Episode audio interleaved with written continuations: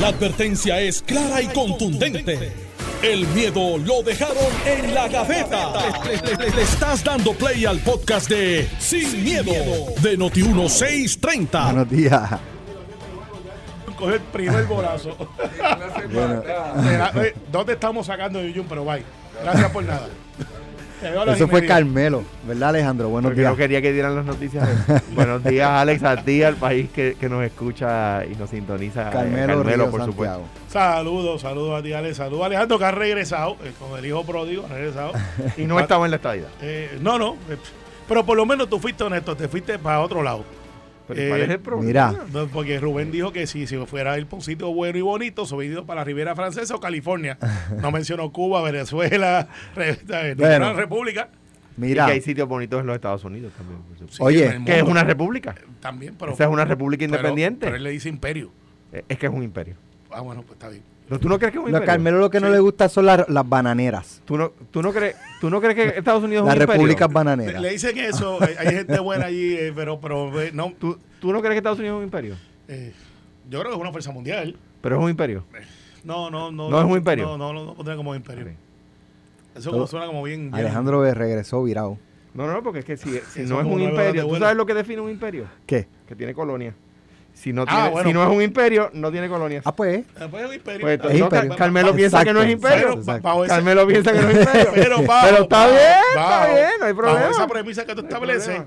no debatiéndola si es buena o no, pues para Por- tu definición es un imperio. Por eso lo- lo- lo- los ingleses Es un no les gusta imperio, llamar de- es la primera potencia mundial, es la potencia Militar. económica este, principal. es- Bueno, Yo creo que ¿Eh? los chinos nos pasaron por el lado en la económica. sí, están ahí, están, Están ahí. digo, eh, Pero estamos ahí es debatible, pero, pero Sí, sí, ciertamente hay un, do- yo se los dije, hay un documental en Netflix, eh, The Rise of China, este espectacular. Hay de un cómo libro- China ha ido este, aumentando. En eh, esa dirección recomiendo un libro que se llama China Inc.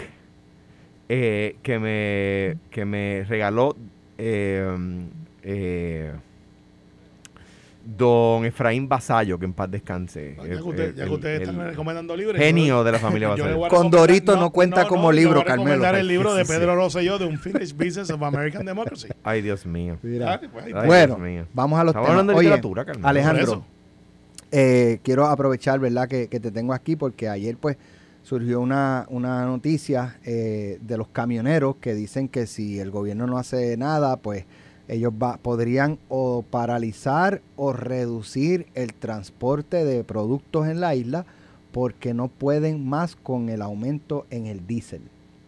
Eh, Pero yo cuando, cuando baja el diésel, que ha bajado a veces, que el otro día bajó a cincuenta y pico de chavos, sesenta y pico de chavos el litro, yo no los vi haciendo una protesta para que bajaran las tarifas.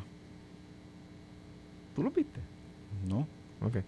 Bueno, pero, pero tiene, tiene razón. de Pero ¿qué puede de hacer? algo. Mi pregunta es ¿qué puede, si algo, hacer el gobierno? Aumentar las tarifas.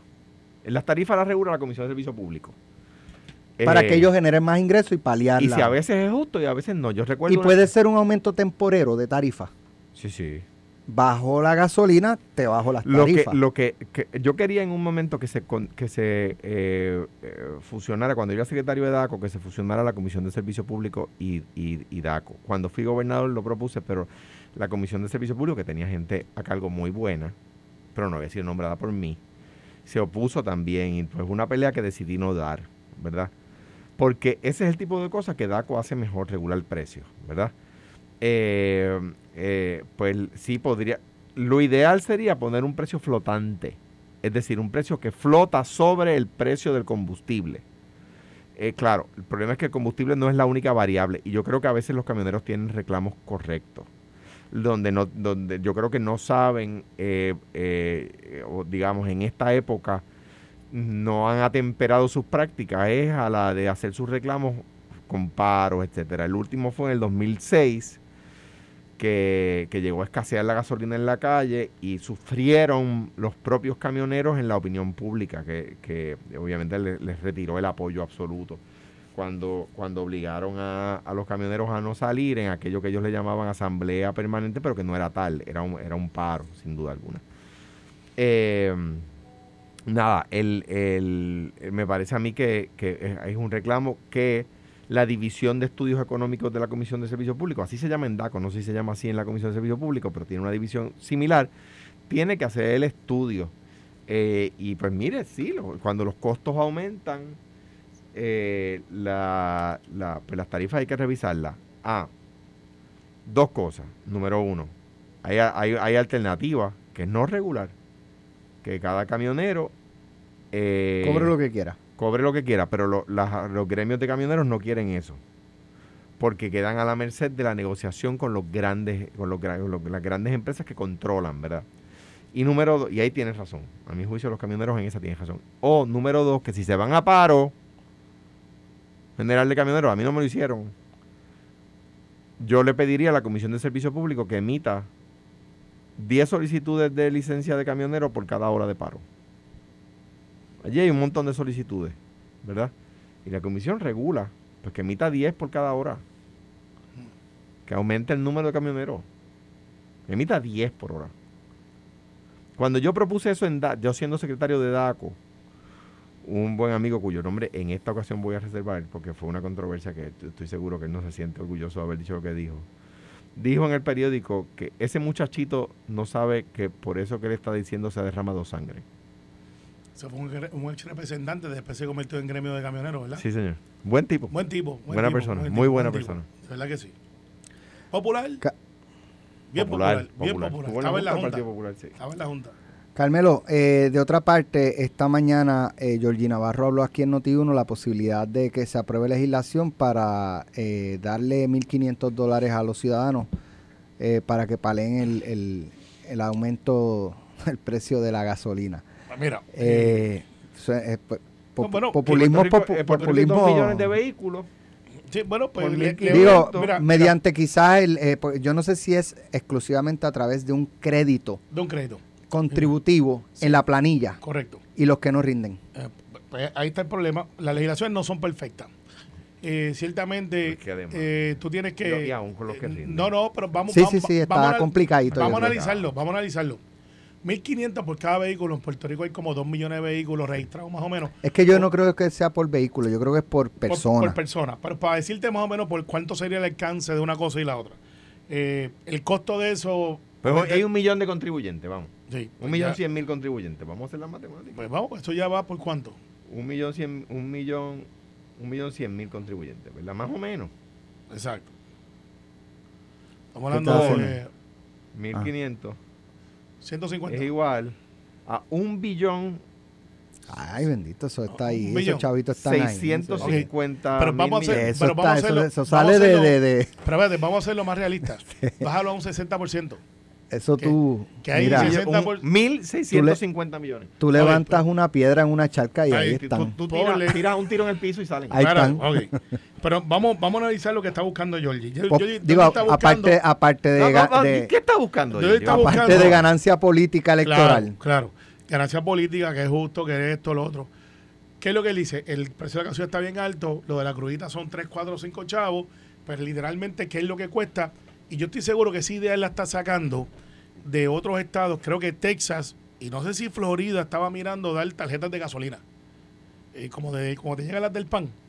Estaban buscando dar tarjetas de gasolina. Vende no eran 1.500 pesos, eran como de 50 o 100 dólares. cuidado porque se prenden en fuego muy fácilmente, son flamables. Pero chicos, ¿sabes lo que yo quiero decir? Tarjeta, no te pongas técnico. Este, sal de ese cuerpo. Eddie López, sal de ese cuerpo. Entonces, saluda a Eddie sus camisas. Eh, ¿Qué es lo que yo haría? Yo he dicho aquí públicamente que si queremos paliar lo que es el impacto que va a regresar, aunque baje o no baje, pues vamos a sacar 30, 40, 50 millones de dólares y vamos a darle incentivo para que la gente compre vehículos más eficientes. Estoy de acuerdo contigo. Mira, em, eh, el PNP ha dicho muchas veces de, que si se aumentaron impuestos en mi gobierno, a veces algunos, en algunos tiene razón, en otros no. No han eliminado ninguno. Pero uno de los que sí eliminamos en mi gobierno fue el impuesto de los, de los carros híbridos o eléctricos. Y, eso es algo que hay que mirarlo. Sí, sí se, puede dar un crédito en la planilla a la idea de Georgie, ¿verdad? Que le enmiende, que la, un poco aterrizar la idea, ¿no? Eh, Tú te compras un carro eléctrico que, un crédito que, el mercado hay de 20 mil dólares, 25 pero, mil, no todos tienen que ser de 60. Eh, eh, si eso es posible o no, eso hay que. Eh, el problema es cuando un legislador dice esta idea sin consultarla, por ejemplo, con el secretario de Hacienda. Para ver si eso es tolerable en la planilla o no. pero- o con pero- el director de OGP. Pero la inmensa las ideas de los legisladores vienen así, no vienen con un pre-approval. Eh, son pocos los que hacen eso, este, a menos que sea alguien técnico que estuvo en una vista y digo, pues mira, me gusta esto, déjame ver los números.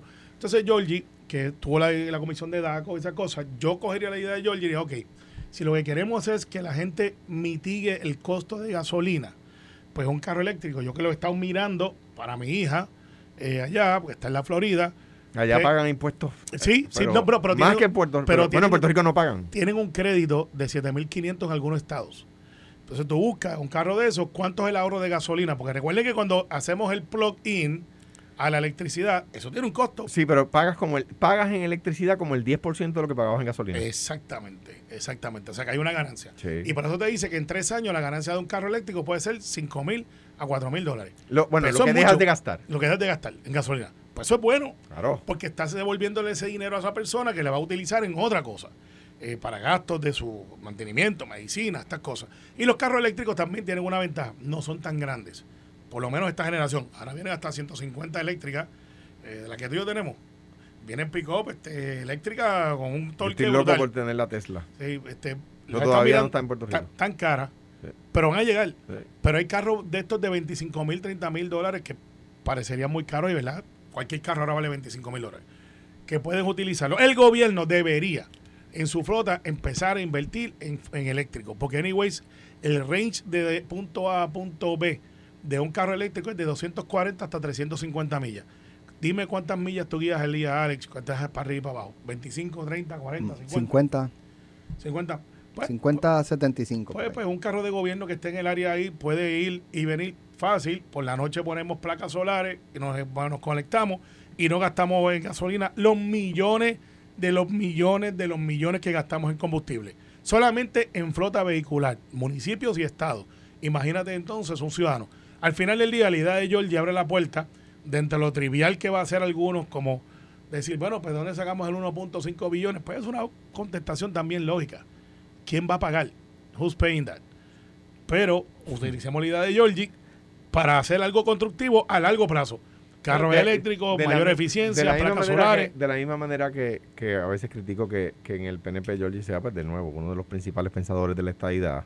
Sí, trabaja todos los días. Eh, no, yo, y que el PNP lo acepte, Que- ¿verdad? Como de los, Claro. de los, el- ¿sabes? de los principales teólogos, ¿verdad? Digamos, Ya, por ya decirlo quisieran así. ustedes tener un Georgie allá. Este, Politólogo, este, sí, I- o sea, de, los, de los- de los ideólogo. principales ideólogos, ¿no? ideólogos. Tengo que decir que en cuanto a temas del consumidor, es una persona que piensa mucho y que, y que esta idea, aunque no es una idea buena según planteada, puede traducirse en ideas buenas. Y yo creo que eso está bien, porque abre a la discusión y de cuya discusión sale una, una idea más purificada. Y eso está bien y hay que reconocérselo. Así que, Alex, vamos a mirar esto de los 1500. Ven ya- a la Junta alineándose con una medida Por eso decía que Similar. Hacienda, Hacienda tiene que estar ahí, OGP tiene que estar ahí, porque Sí. no conocemos los números, ¿verdad? Porque, Alex, yo te doy 1500 pesos a ti. Voy a poner que conseguimos el billón de Pero pesos. quizás no son 1.500, quizás son 100. Pues, o sea, un...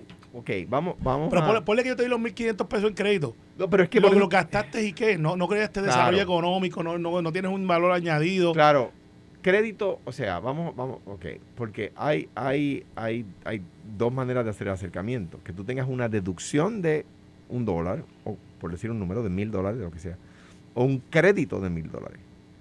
Eso afecta distinto el número, porque Déjame. eso bueno, afecta distinto el ¿cuánto número, porque 1.1. una, una lo que, una de las dos, una de las dos, un- una deducción de mil, lo que hace es que tú de tu ta- tasa contributiva bajas mil. Mira, más sencillo. ¿Cuánto le. Digo, si Y un fuera. crédito es que si tenías que pagar dos mil, ahora pagas la Si mitad. fuera No es económicamente viable, ¿cuánto estamos hablando que costaría Alejandro? 1.5 billones. lo mismo. 1.650.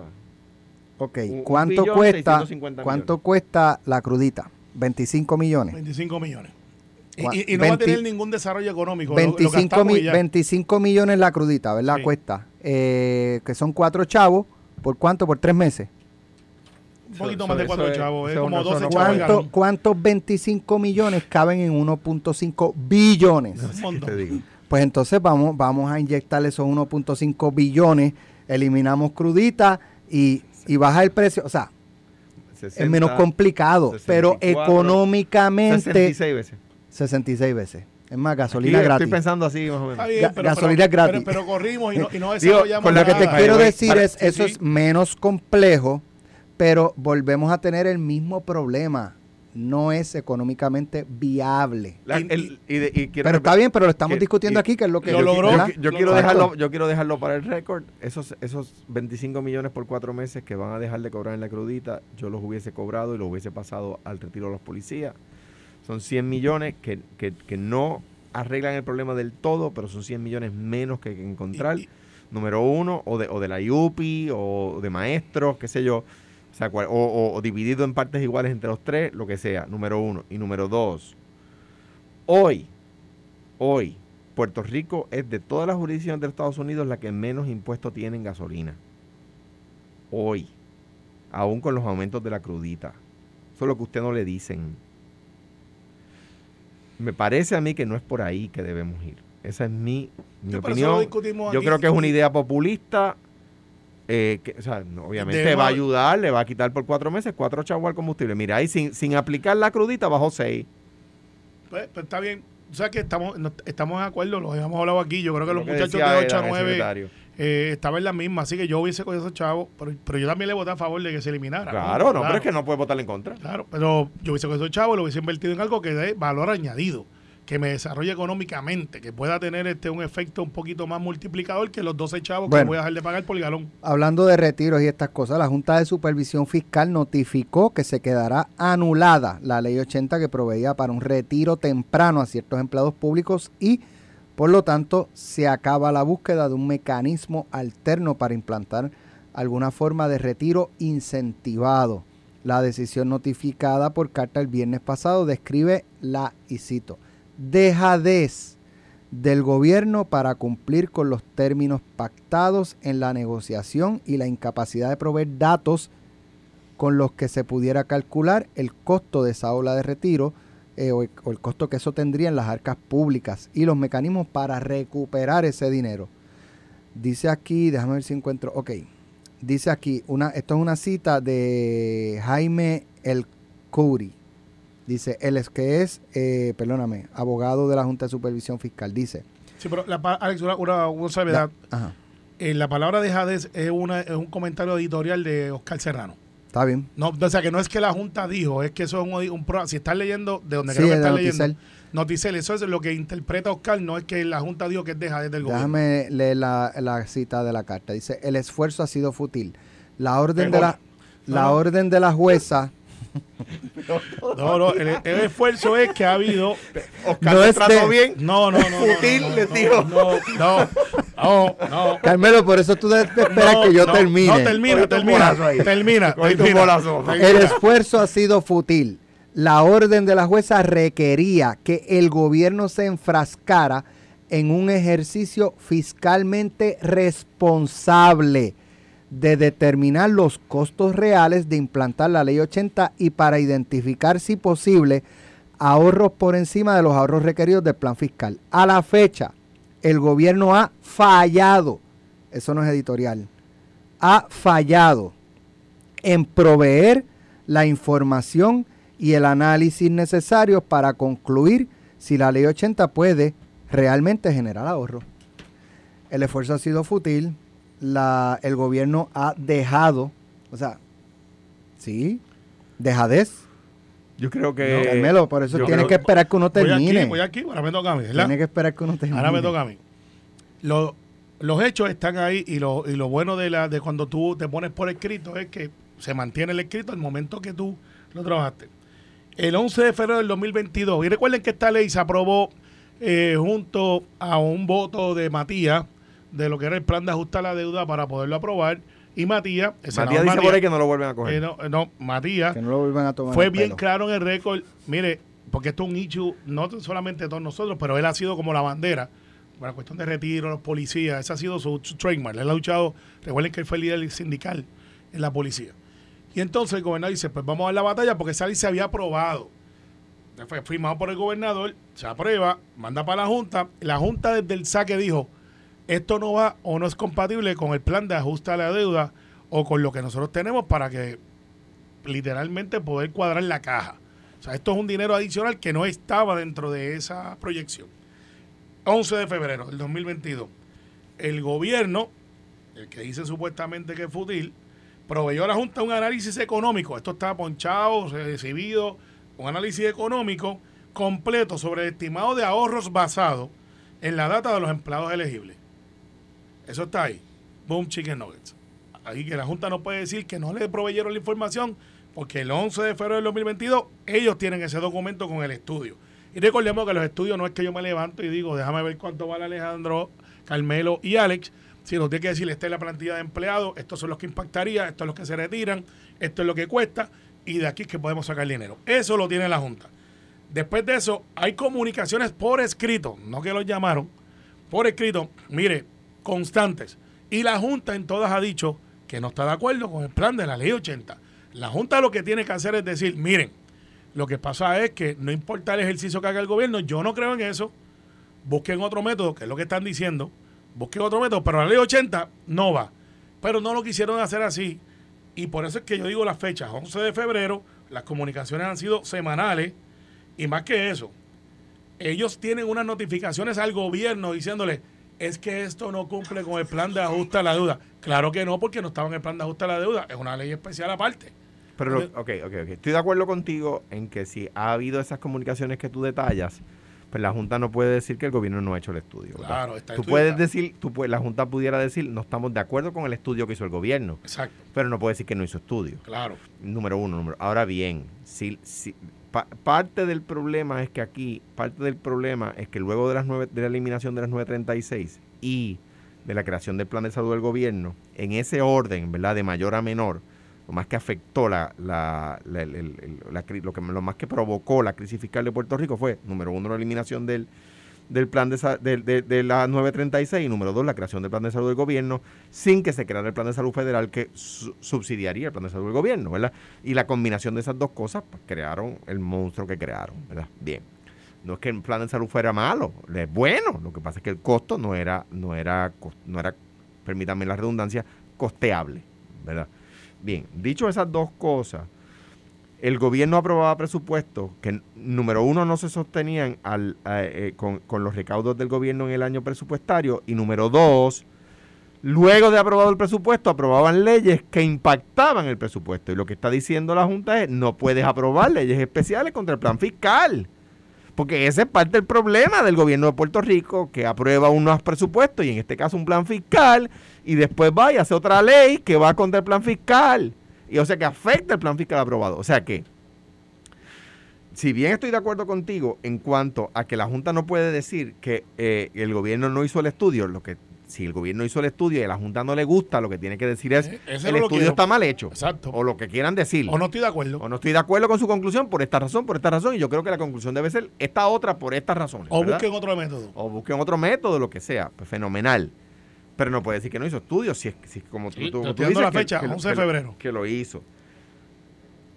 Pero sí, la respuesta del gobierno no puede decir, ah, eso no está en el plan fiscal porque es una ley especial. Es que el problema es que no puedes hacer leyes especiales que vayan contra el plan fiscal. ¿Por qué? Porque esa era una de las circunstancias que al eliminarse la 936 y al crear el plan de salud del gobierno, simultáneamente de hecho, eh, o casi, casi contemporáneamente, un par de años de diferencia, crearon un, o sea, redujeron los ingresos dramáticamente por un lado, al eliminar los 936, y aumentaron los gastos dramáticamente por el otro con la creación del plan de salud del gobierno, claro, porque esperaban que los federales, dos cosas, aprobaran la 30A y dieran los chavos para el plan de salud y no pasaron ninguna de las dos cosas. De hecho, nosotros fuimos como casi un piloto de, de, lo que se estaba planteando en aquel momento en las campañas presidenciales. Se estrellaron. Los pilotos a veces se estrellan. Se estrellaron. Sí, eh, es que no, no fue en campaña, fue después de la campaña en 92. Pero que se hablaba del plan universal para los Estados Unidos, como lo tiene Canadá. Y, como el, y el gobierno de Puerto Rico pensando que, que, que, que, Bill Clinton lo iba a hacer porque puso a su esposa a dirigir el esfuerzo.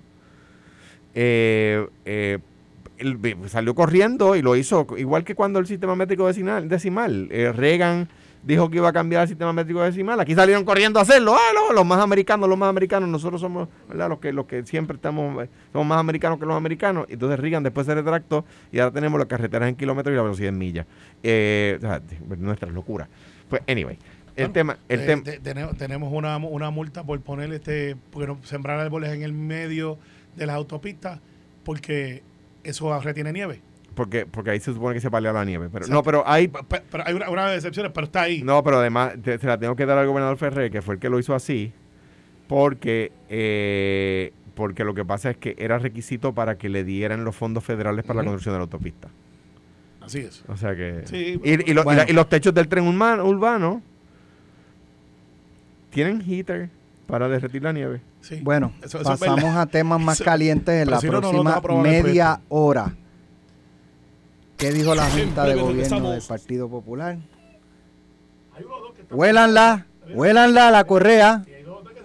Aquí el que hable mal del otro No, ¿qué le va a ir mal. Chacho, ¿Qué ha pasado? eh, El memo no le llegó a Nalmito y creo que. Ni a Nalmito ni a Connie. ni a Connie. Entonces está. Yo, yo, ok, una sí, otra no. Pero hablamos ya está bien, de eso eso. lo hablamos ahorita, pero mira, Connie viste- dijo que el comisionado electoral es un mentiroso. Una sí, otra no. Es un mentiroso.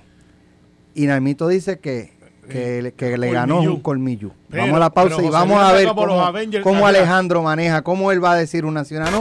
Esto fue, el podcast de Sin, miedo, de Noti1630. Dale play a tu podcast favorito a través de Apple Podcasts, Spotify, Google Podcasts, Stitcher y notiuno.com.